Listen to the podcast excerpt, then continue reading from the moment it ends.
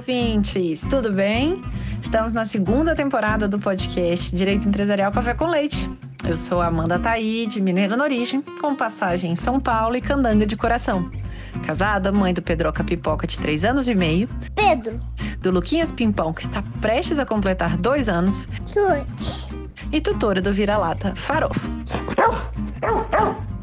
Sou professora doutora da Universidade de Brasília, UNB, dos cursos de Direito Empresarial, Concorrência, Comércio Internacional, Defesa Comercial e Compliance. E este é um podcast voltado para os estudantes de graduação iniciantes no mundo do direito comercial, para que possam aprender ouvindo a bibliografia obrigatória e complementar do nosso curso. Ou seja, o nosso podcast não é temático, mas sim orientado pela produção acadêmica. Ou seja, eu convidarei os próprios autores ou comentaristas dos artigos acadêmicos, capítulos ou trechos de livros essenciais para a compreensão do direito empresarial no Brasil, para que os alunos da graduação em direito possam, assim, conhecer e se apaixonar pelos principais autores do direito privado no nosso país. E então, vamos comigo para a próxima xícara de café com leite? A nossa xícara de café com leite de direito empresarial de hoje vai tratar de um livro incrível, que é intitulado Por que tenho medo dos juízes? A interpretação, aplicação do direito e os princípios, de nada mais, nada menos que Eros Grau, que foi publicado pela editora Malheiros em 2007. E para isso, a gente vai ter a alegria de contar com a participação, acreditem se quiser, do próprio professor Eros Grau.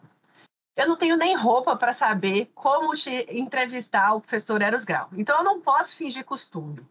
Eu fico sem saber se eu o chamo de Vossa Excelência, de senhor, de professor. Mas o professor Eros me, me disse que eu poderia chamá-lo de professor e eu fico aqui lisonjeada por poder entrevistá-lo. Aí eu nem precisaria fazer apresentações aqui para o professor Eros Grau, mas eu vou fazer o meu melhor esforço aqui para apresentá-los para vocês, ouvintes. O professor Eros ele é professor emérito da Faculdade de Direito da USP, uma condecoração que lhe foi conferida agora há pouco, em junho de 2021. Ele é professor titular da faculdade, foi professor titular da Faculdade de Direito da USP de 1990 a 2009. Foi também professor visitante da Université Paris, a Panthéon-Sorbonne, entre 2003 e 2004. Da Université de Montpellier, de 1996 a 98. Da Université de Havre, em, dois, é, em 2009 e da Université de Sergi-Pontoise, em 2013. Ele é doutor em Direito e livre-docente pela USP, doutor honoris causa pela Université Sergi-Pontoise, na França, da Université do Havre, na França também, da Universidade da República do Uruguai, da Universidade Siglo XXI, em Córdoba, da Argentina, da Unicinos, da Universidade Mackenzie, da Universidade Tuiuti, Tuiuti do Paraná membro da Academia Paulista de Letras desde 2011 e também, como vocês muito provavelmente já sabem, ministro do Supremo Tribunal Federal entre 2004 e 2010. Além disso, officier de Légion d'honneur e officier da Ordre Nationale du Mérite, condecorações que foram outorgadas pelo presidente da República Francesa. E autor de livros, de artigos jurídicos e literários publicados no Brasil, na França, na Alemanha, em Portugal, na Itália, na Espanha, na Bélgica, na Suíça, no México, na Venezuela, na Argentina e no Uruguai. Eu fico até sem fôlego. Professor Eros, muito obrigada por ter aceitado o convite de participar do nosso podcast e por apresentar aqui de um modo simples, curto e gostoso esse tema da interpretação, aplicação dos direitos e dos princípios. Eu fico até arrepiada de tê-lo aqui, de fazer essa primeira pergunta, então, que vai conduzir aqui a nossa conversa vai seguir um tom um pouquinho diferente, porque a conversa com o professor Eros ela não pode seguir os padrões tradicionais. A gente merece ouvi-lo de uma vez inteira. E eu não vou ser capaz, não cometerei a ousadia de interrompê-lo em nenhum momento para fazer perguntas. Então, eu gostaria de ouvi-lo, professor Eros, para entender de onde que surgiu a sua inquietação que te levou a escrever esse livro, porque eu tenho medo dos juízes, e de que modo que o senhor poderia apresentar o conteúdo do livro para que os nossos alunos de graduação é, possam entender a visão do senhor sobre a interpretação e aplicação do direito dos princípios. Muito obrigado. Você é maravilhosa. Bacharel em Direito pela UFMG e ex-aluna da Paris 1, onde eu fui professor e até hoje me chamam ainda para de vez em quando fazer parte de banca lá.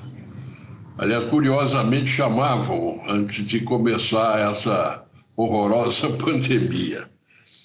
Eu, eu quero agradecer muito o seu convite e vou tentar vou tentar a partir daquele porque tenho medo dos juízes e por conta da diferença entre lei e justiça eu vou tentar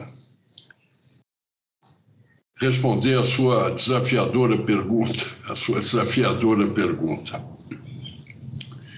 Se você me permitir, eu começaria tudo lembrando uma observação de um grande alemão, Bern Rittos, não é? Quando ele pergunta num determinado texto monumental se o Estado de Direito fundado na divisão dos poderes transformou-se ou não em um Richterstaat, em um Estado de juízes. Essa afirmação dele, a pergunta dele leva à afirmação de que transformou-se sim. E ele pergunta em sequência: Pode um Estado, pode uma democracia existir sem que os juízes sejam servos da lei? Não. Por quê? Porque a independência judicial é vinculada à obediência dos juízes à lei. E para que a gente possa compreender isso, se você me permitir, eu vou tentar fazer uma distinção Vou tentar fazer, não, vou tentar. É, vou tentar evidenciar a distinção que existe entre texto e norma jurídica. Quem é que produz a norma jurídica? É o legislativo ou é o Poder Judiciário? É o Poder Judiciário. Tá? O texto é produzido pelo legislativo, mas a norma jurídica é produzida pelos juízes. Isso evidencia, isso evidencia que texto legislativo e norma não se identificam, não é? A norma é produzida pelo intérprete. Qual intérprete? O intérprete autêntico, o juiz. A interpretação do direito, minha querida amiga a interpretação do direito é, é, é uma relação entre duas expressões. A primeira, que importa uma significação, ela é objeto da interpretação. A segunda, que é designada a interpretação, cumpre em relação à outra a função de interpretante. Por isso é fundamental, para começo de conversa, evidenciar-se que não se interpreta a norma. A norma é o resultado da interpretação do texto. E isso nos leva a uma distinção que me parece fundamental e que eu tenho sempre exposto não aos outros, mas a mim mesmo, que é a distinção entre as artes autográficas e as artes alográficas. O texto, o preceito, o enunciado normativo é alográfico. Ele não se completa no sentido nele impresso pelo legislador. A sua completude, se você me permitir usar essa palavra, a sua completude somente é realizada quando o sentido por ele expressado é produzido como nova forma de expressão pelo intérprete.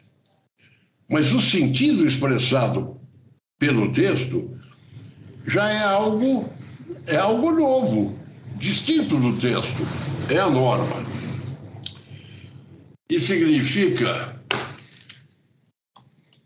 que o texto normativo visando a solução de conflitos, de litígios, reclama um intérprete, o primeiro intérprete, que compreenda e reproduzida, não para que o segundo intérprete possa compreender, mas a fim de que um determinado litígio, um determinado conflito, seja decidido.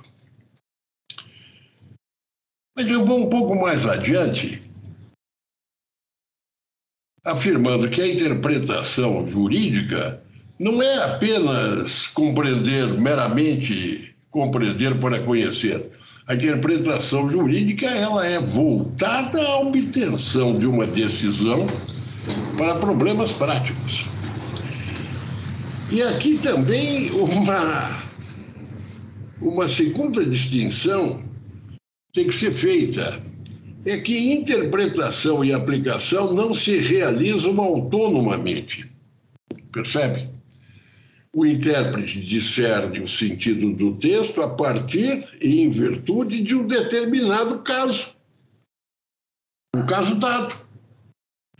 A interpretação, portanto, consiste em tornar concreta a lei em cada caso.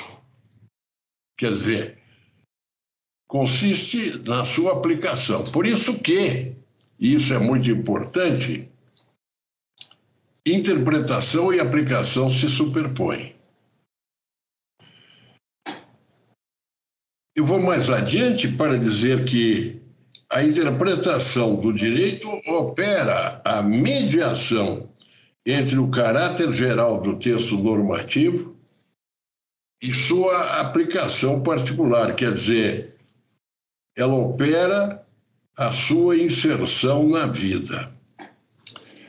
A interpretação, minha amiga, é um processo intelectivo através do qual, partindo de fórmulas linguísticas contidas nos textos, enunciados, preceitos, exposições, nós alcançamos a determinação de um conteúdo normativo. Quer dizer, a interpretação é meio de expressão dos conteúdos normativos das disposições, meio através do qual o intérprete desvenda, não é? desvenda as normas contidas nas disposições. Por isso também, dando um passo adiante, mas a partir do que nós já falamos, nós podemos dizer que a interpretação é uma atividade que se presta a transformar disposições, preceitos em normas, de modo que nós podemos afirmar, então, primeiro, que as normas resultam da interpretação. Segundo, que o ordenamento é um conjunto de interpretação, quer dizer, é um conjunto de normas. Terceiro, que esse conjunto de disposições, de enunciados, é apenas ordenamento em potência, quer dizer, um conjunto de possibilidades de interpretação, um conjunto ainda de normas potenciais. E o significado da norma é produzido pelo intérprete. Qual intérprete? O intérprete autêntico. Não é qualquer advogado, qualquer promotor, não, é o intérprete autêntico. Mas isso não significa que o intérprete autêntico cria a norma. Ele a expressa. Se vou tentar sintetizar, o que eu tentei dizer até agora, afirmando que o produto da interpretação é a norma. A norma pré-existe potencialmente no invólucro do texto, no invólucro do enunciado. Quer dizer, ela encontra-se em estado de potência involucrada no enunciado, no texto, na disposição. O que o intérprete faz é desnudá-la. É muito engraçado porque eu sempre uso um exemplo que a primeira vez que eu usei me pareceu interessante e parece que gostaram. É uma referência a três escultores. Vou convocar três escultores. E vou dizer para eles: vocês não vão fazer o que vocês querem. vocês vão fazer o que vocês devem fazer. Aqui tem três blocos de mármore. E os senhores façam o favor de esculpir três Vênus de Milo. E eles produzem três Vênus de Milo. Mas, minha amiga, sem gozada de liberdade para esculpir as figuras ou símbolos que a inspiração de cada um deles aspirava, está compreendendo? Está limitado a pelo princípio da existência dessas três Vênus de Milo, que não está neles, mas dentro do texto. Perdão, dos blocos de mármore. Eu me enganei de propósito, na cara. Quer dizer, escultores experimentados dirão então que, em verdade, quando eles terminarem de trabalhar, que eles não criaram as três Vênus de Milo, porque cada uma delas já se encontrava em cada um dos blocos de mármore. Eles apenas desbastaram o texto. Ah, desculpe, não é o texto, é o mármore, para que elas brotassem. Daí que eu posso dizer que o mesmo texto contém diferentes normas, aqui e ali. Porque diferentes intérpretes, qual diferentes escultores produzem distintas Vênus de Milo, uma tem o nariz mais arrebitado, o braço da outra é mais para cá, mas são Vênus de Milo, produzem, a partir do mesmo texto enunciado ou preceito, distintas normas jurídicas. Eu tenho um amigo, João, que vocês chamam de Hans, mas eu chamo de João, João Kelsen. E o Kelsen tem uma, uma frase que eu vou parafrasear para dizer o que ele diria se estivesse aqui agora. Dizer que uma dessas Vênus de Milo é fundada na obra grega não significa, na verdade, senão que ela se contém dentro da moldura ou quadro que a obra grega representa. Quer dizer, não significa que ela é a Vênus de Milo, mas apenas é uma das Vênus de Milo que podem ser produzidas dentro da moldura da obra grega. Essa transformação é a concretização do direito. Quer dizer, nós podemos perfeitamente, a partir do mesmo texto, alcançar diferentes normas. Por quê? Porque o texto normativo não contém imediatamente a norma. A norma é construída pelo intérprete no decorrer do processo de concretização do direito. Quer dizer, o preceito jurídico é uma matéria jurídica que precisa ser trabalhada. Nós damos alguns passos. Primeiro, nós caminhamos do texto da norma até a norma jurídica.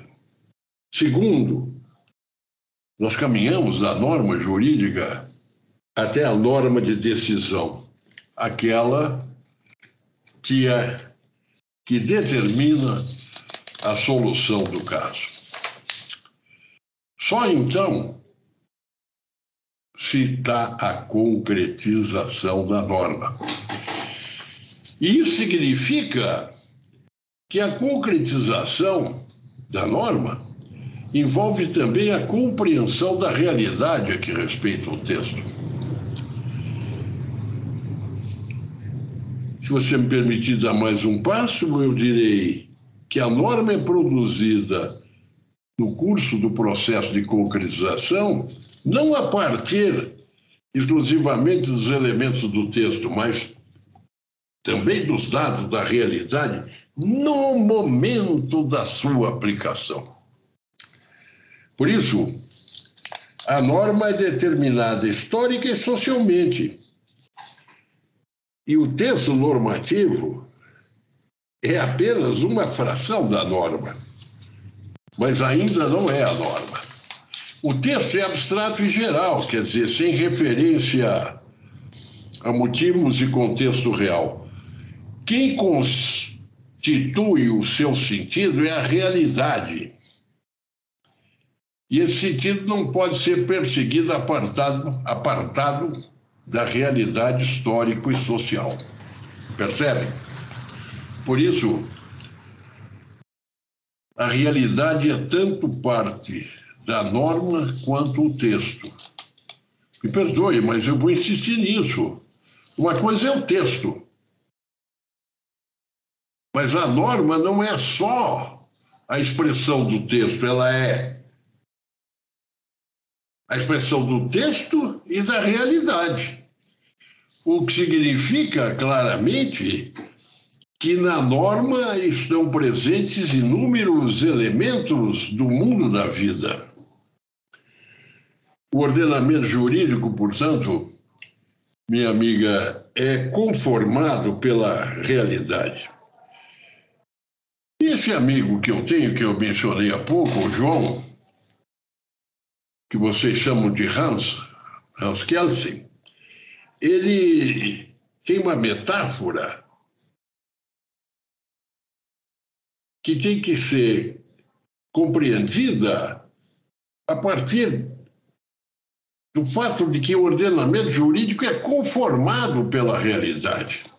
A metáfora de Kelsen, moldura da norma, é diversamente moldura do texto e moldura da realidade.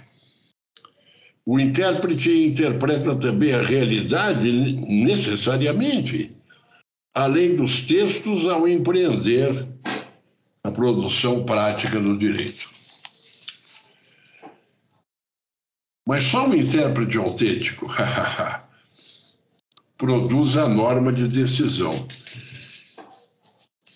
Daí que, veja bem, a interpretação cognoscitiva do direito a aplicar combina-se com o ato de vontade que o órgão aplicador do direito ou a partir do qual o, o, o órgão aplicador do direito efetua uma escolha entre as possibilidades reveladas através da, daquela mesma interpretação cognoscitiva. E é esse ato de vontade, a escolha,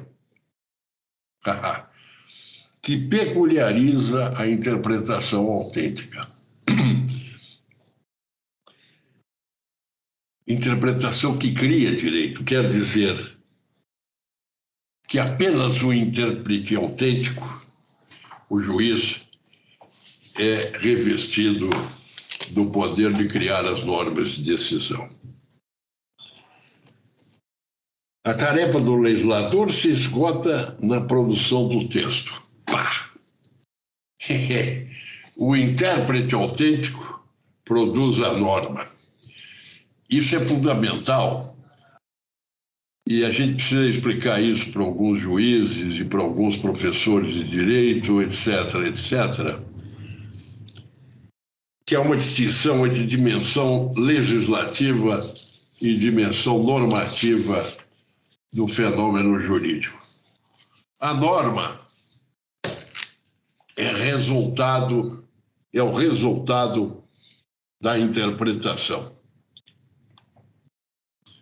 Por isso, quanto ao caráter halográfico da interpretação, eu poderia, tentando resumir o que eu pretendi dizer até agora, e repetindo, afirmar que as normas resultam da interpretação. O ordenamento é um conjunto de interpretações, um conjunto de normas. Mas o conjunto de enunciados e disposições é apenas ordenamento em potência, um conjunto de possibilidades de interpretação, um conjunto de normas potenciais. A interpretação do direito opera a mediação entre o caráter geral do texto normativo e sua aplicação particular. Quer dizer o quê? A sua inserção no mundo da vida. Depois eu queria dizer algo mais. Que a interpretação é uma prudência. Frônesis. Quer dizer, é o saber prático. A prudência, a frônesis, é a razão intuitiva que não discerne o exato, mas sim o correto. Percebe?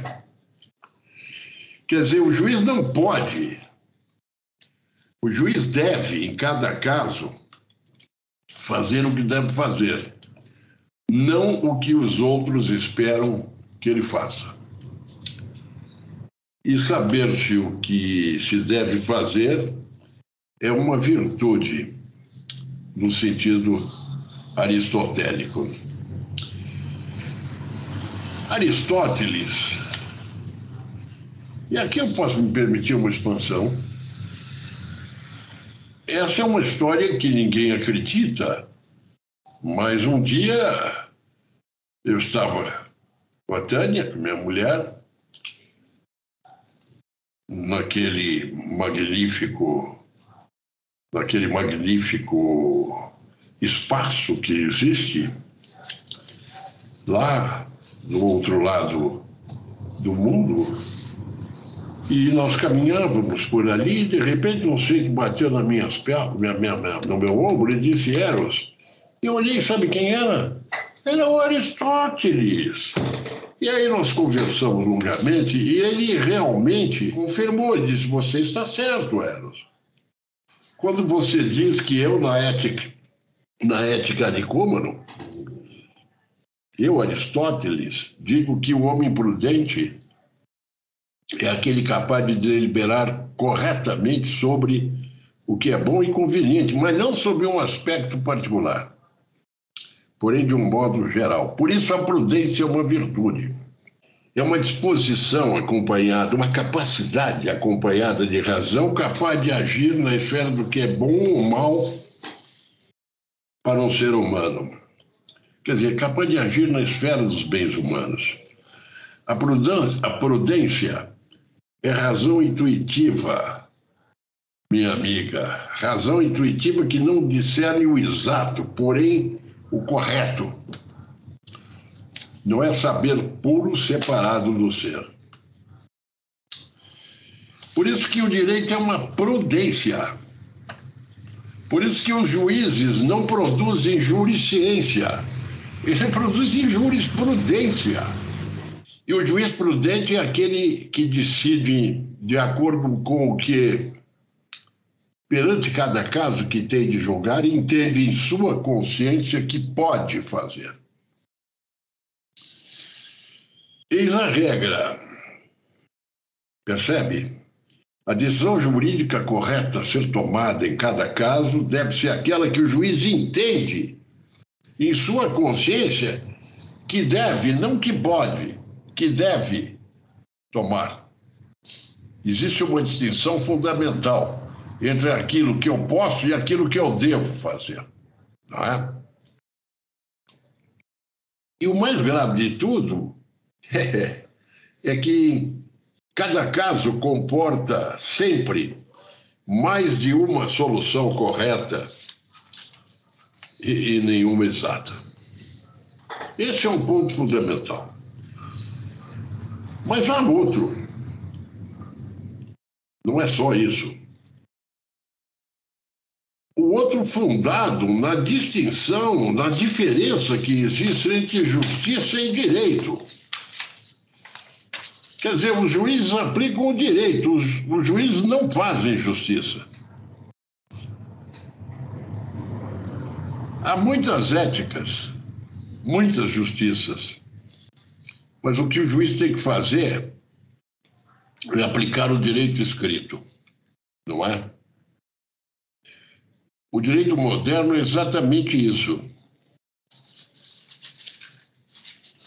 A objetividade da lei.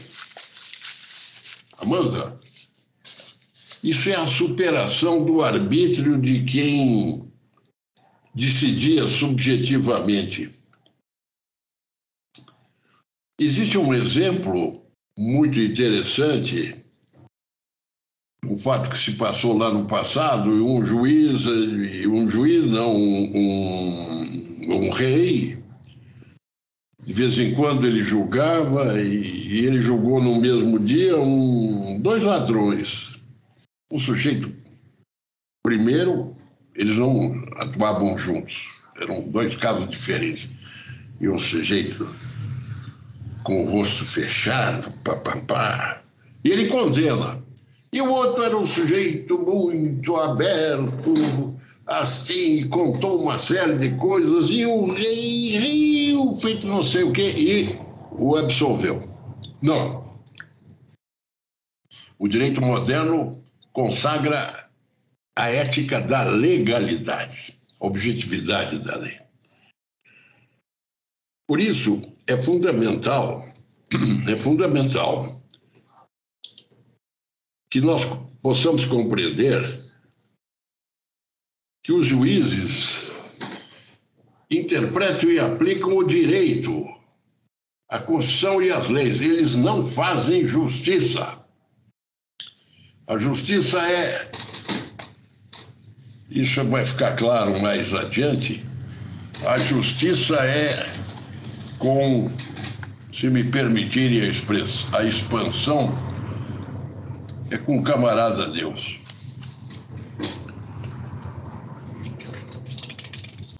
Eu tenho uma história fundamental.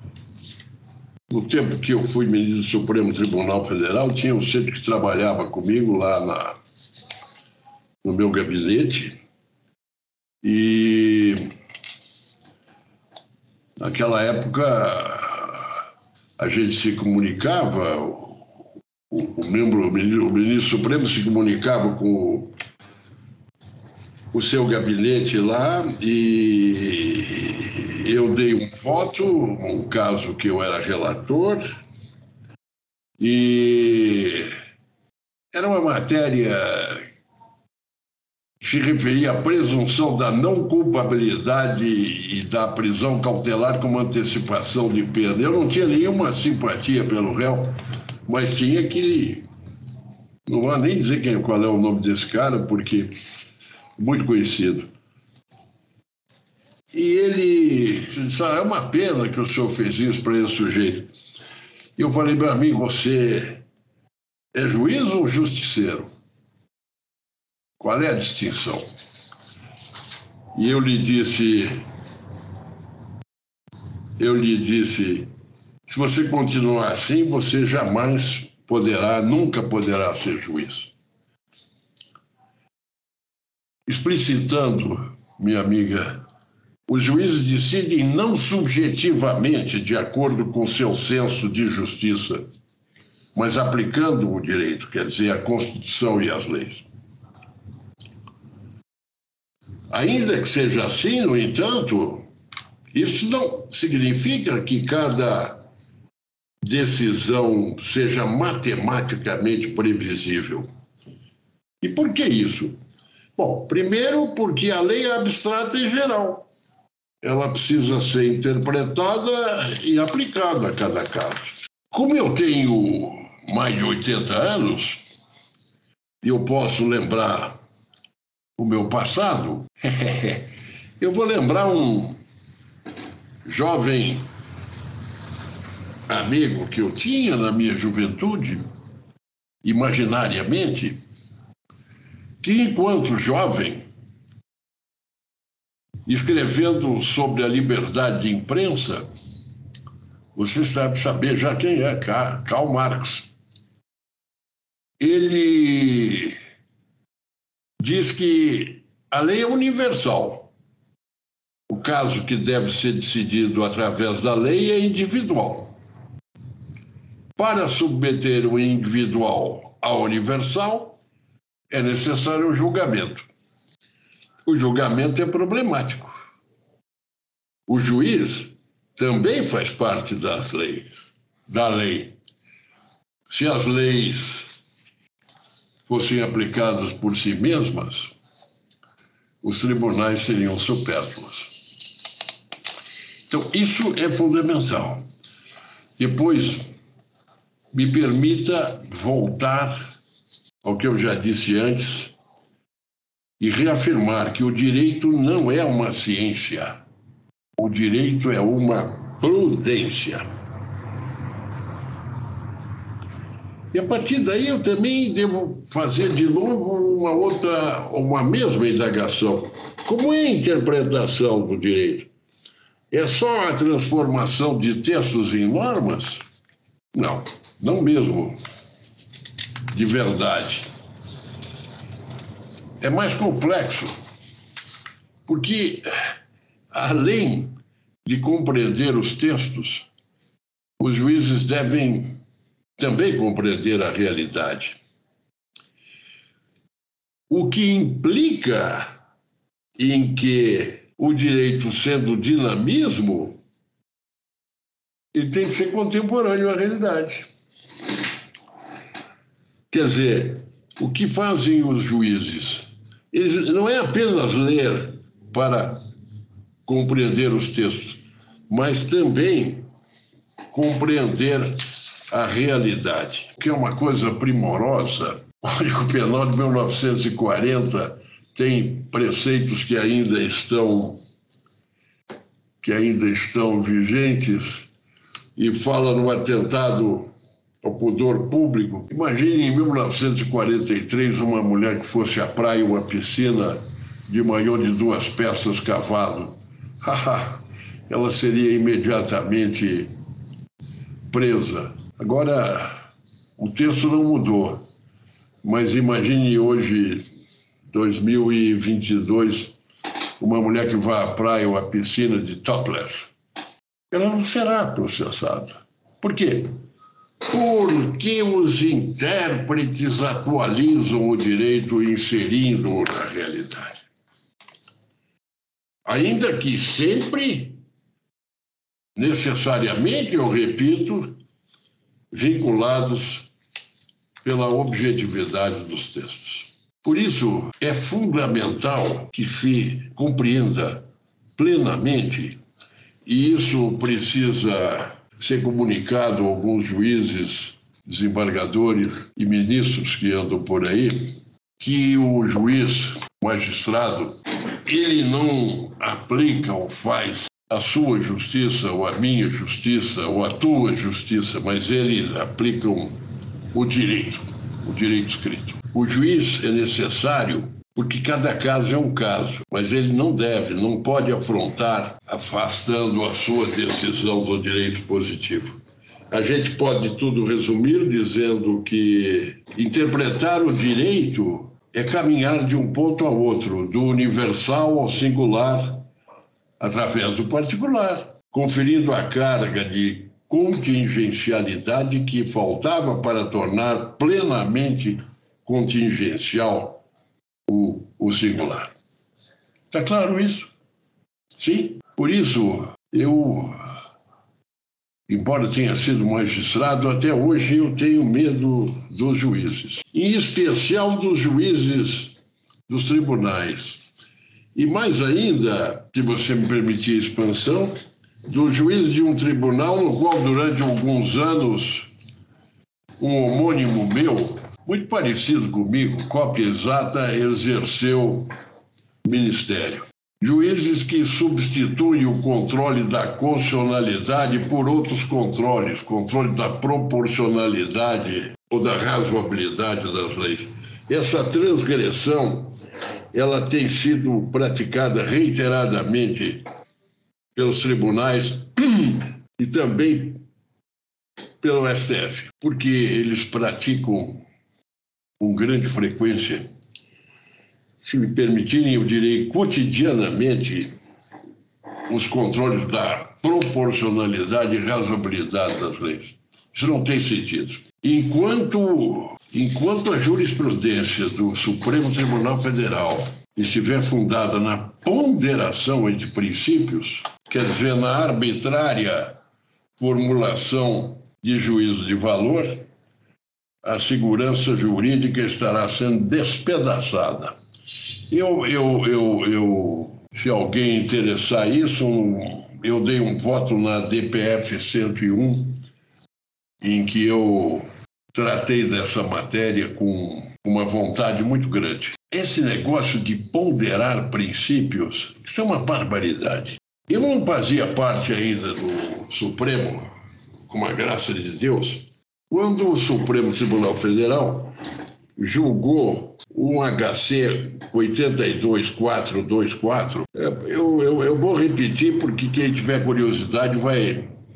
HC 82424, do Rio Grande do Sul. É um HC a propósito do livro Antissemita. E aqui, o que foi feito aí, nesse julgamento, é extremamente expressivo de como a ponderação entre princípios compromete a segurança jurídica. Dois ministros, eu não estava lá no tribunal ainda e disse a mim mesmo que, lendo, que eu iria esquecer os nomes dos ministros. Mas dois ministros fizeram uso da regra da proporcionalidade para analisar a colisão da liberdade de expressão e da dignidade do povo judeu judeu. E deram duas decisões distintas. O primeiro-ministro disse, afirmou que a restrição à liberdade de expressão provocada pela condenação à publicação de um livro antissemita não é uma medida adequada, necessária e razoável. Logo, não constitui uma restrição possível permitida pela Constituição. Aí o segundo ministro disse: não, a restrição à liberdade de expressão causada pela necessidade de se coibir a intolerância racial e de se preservar a dignidade humana é sim restrição adequada, necessária e proporcional, logo permitida pela Constituição. Quer dizer, nós estamos no ar. Se você me permitir explicitar porque eu estou aqui, aqui, hoje, agora e sempre. Eu estou aqui para fazer a defesa do positivismo e afirmar que, na afirmação da legalidade e do direito positivo, é que a sociedade encontrará segurança e os humildes encontrarão, encontrarão proteção e garantia de seus direitos de defesa. Percebe? Vou contar uma história verdadeira, verdadeira, verdadeira. Eu estava, tinha vindo, eu estava lá no Supremo e vinha aqui para onde eu estou agora, em Tiradentes. E eu estava conversando com um homem do campo, um homem simples, com quem eu batia papo, sem estudo. E aí veio um negócio de ficha limpa, que foi julgado lá pelo Supremo. E ele falou: Ô Eros, ô Eros, como é que é essa história? Me conta essa história. Aí eu observei para ele ser complicado, no mínimo complicado, porque esse negócio de ficha limpa, a, a presunção da inocência, uma inversão. Depois a regra da presunção da inocência está fincada nas razões, nas raízes do direito brasileiro. E talvez a opinião pública dos que elegem os fichas sujas não corresponda à opinião publicada que a gente lê por aí. Aí, antes que eu terminasse, e isso que eu estou dizendo é verdade, um homem simples, um homem simples, ele virou para mim e disse assim: é isso aí, Eros. Eles não decidiram na Constituição, eles fizeram como Pilatos. É isso. Juízes, magistrados, ministros que caem fora do direito positivo. Por isso, eu retorno a uma indagação e a conclusão de Bern Ritters, de todo aplicável aos nossos tribunais e juízes. Ele faz uma pergunta: pode um Estado, pode uma democracia existir sem que os juízes sejam servos da lei? E ele prossegue: o Estado de Direito, fundado na separação dos poderes, transformou-se em um Richterstaat, quer dizer, em um Estado de juízes. Além disso, eu quero retornar a uma primorosa observação de Franz Neumann, uma figura encantadora, maravilhosa, que foi mandada da Alemanha para os Estados Unidos. Franz Neumann, no Behemoth, ele diz uma coisa fabulosa que eu vou citar entre aspas. Um sistema legal que construa os elementos básicos de suas normas a partir dos chamados princípios gerais ou padrões jurídicos de conduta não é senão um escudo que oculta medidas individuais. Essa distinção é fundamental. O que os juízes, os advogados, todos devem compreender é que uma coisa é a regra jurídica, outra coisa é o princípio, que não é regra. Isso é fundamental. E eu diria mais: eu diria que os juízes só podem se valer única e exclusivamente da razoabilidade e da proporcionalidade unicamente no momento da norma de decisão em que eu posso, juiz da primeira vara, aplicar em um determinado réu sete anos de prisão e você que está me vendo aí, se estivesse na segunda vara, aplicaria sete anos e meio. Quer dizer, a razoabilidade e proporcionalidade só pode ser aplicada, ser considerada no momento da norma de decisão. Eu estou chegando ao fim dessa exposição e, se você me permitir, eu vou transcrever um pequeno trecho de um voto que eu proferi no STF na DPF 153, em que eu digo, aspas, Estamos, todavia, em perigo quando alguém se arroga o direito de tomar o que pertence à dignidade da pessoa humana como um seu valor, valor de quem se arrogue a tanto é que então o valor do humano assume forma e substância, na substância e medida de quem o afirme e o pretende impor na qualidade e quantidade em que o mensure. Então, o valor da dignidade da pessoa humana, humana já não será mais valor do humano, de todos quantos pertencem à humanidade, porém de quem o proclame conforme o seu critério particular. Estamos então em perigo, submisso à tirania dos valores, quando um determinado valor apodera-se de uma pessoa, tende a erigir-se, ai, tende a erigir-se em tirano único de todo o ethos humano ao custo de outros valores, inclusive dos que não lhe sejam, do ponto de vista material, diametralmente opostos. Por isso, eu tenho medo dos juízes e dos tribunais que praticam esse inusitado controle de proporcionalidade e razoabilidade das leis, legando incerteza e insegurança jurídica. O que nós tínhamos, o que nos assistia, o direito moderno, a objetividade da lei, o poder judiciário aqui, hoje, agora, coloca em risco. Minha amiga, embora eu afirme e sustente veementemente a positividade do direito, direito, lei e não justiça, lex e não justo, apesar de muitas vezes, glosando Roberto Carlos, lembrar que juízes sem preconceito, sem saberem o que é direito, fazem as suas próprias leis. Uma sábia afirmação de Kelsen ressoa em meus ouvidos. A justiça absoluta é um ideal irracional. A justiça absoluta, aspas, só pode emanar de uma autoridade transcendente, só pode emanar de Deus. Temos de nos contentar na terra com alguma justiça simplesmente relativa que pode ser vislumbrada em cada ordem jurídica positiva e na situação de paz e segurança por esta mais ou menos assegurada.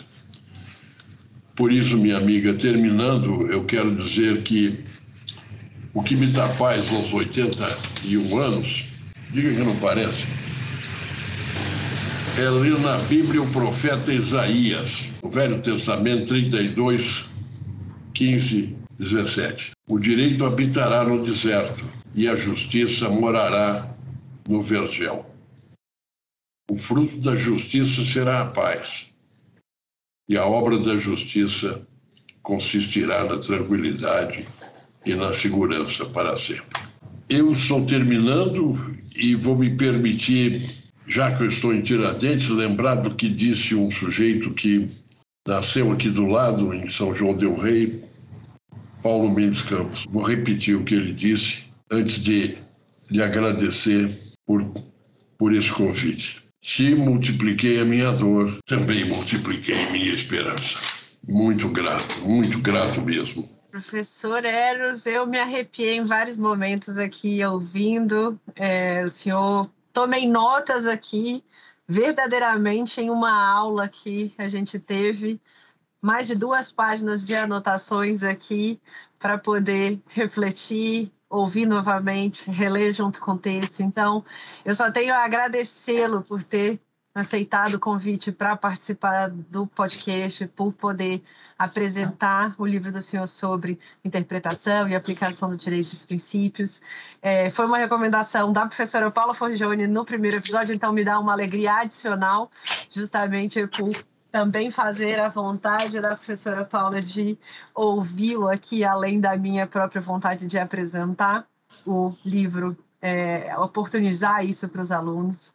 É, hoje é um dia muito marcante para mim. É, mais uma vez, em vários momentos fiquei muito nervosa aqui e é uma alegria incrível poder aqui conhecê-lo, ter a oportunidade de entrevistá-lo, poder aprender tanto com o senhor e eu espero que o podcast seja muito ouvido para que muitas outras pessoas consigam ouvir, aprender com o senhor e acompanhar esse raciocínio, consigam fazer suas próprias anotações e que o livro é, tenha ainda mais vendagem e consiga e atrair né, os novos alunos também da é, a nossa conversa hoje foi um um, um café com leite, muito gostoso tomado, mas foi mais do que um café com leite. Hoje foi um banquete.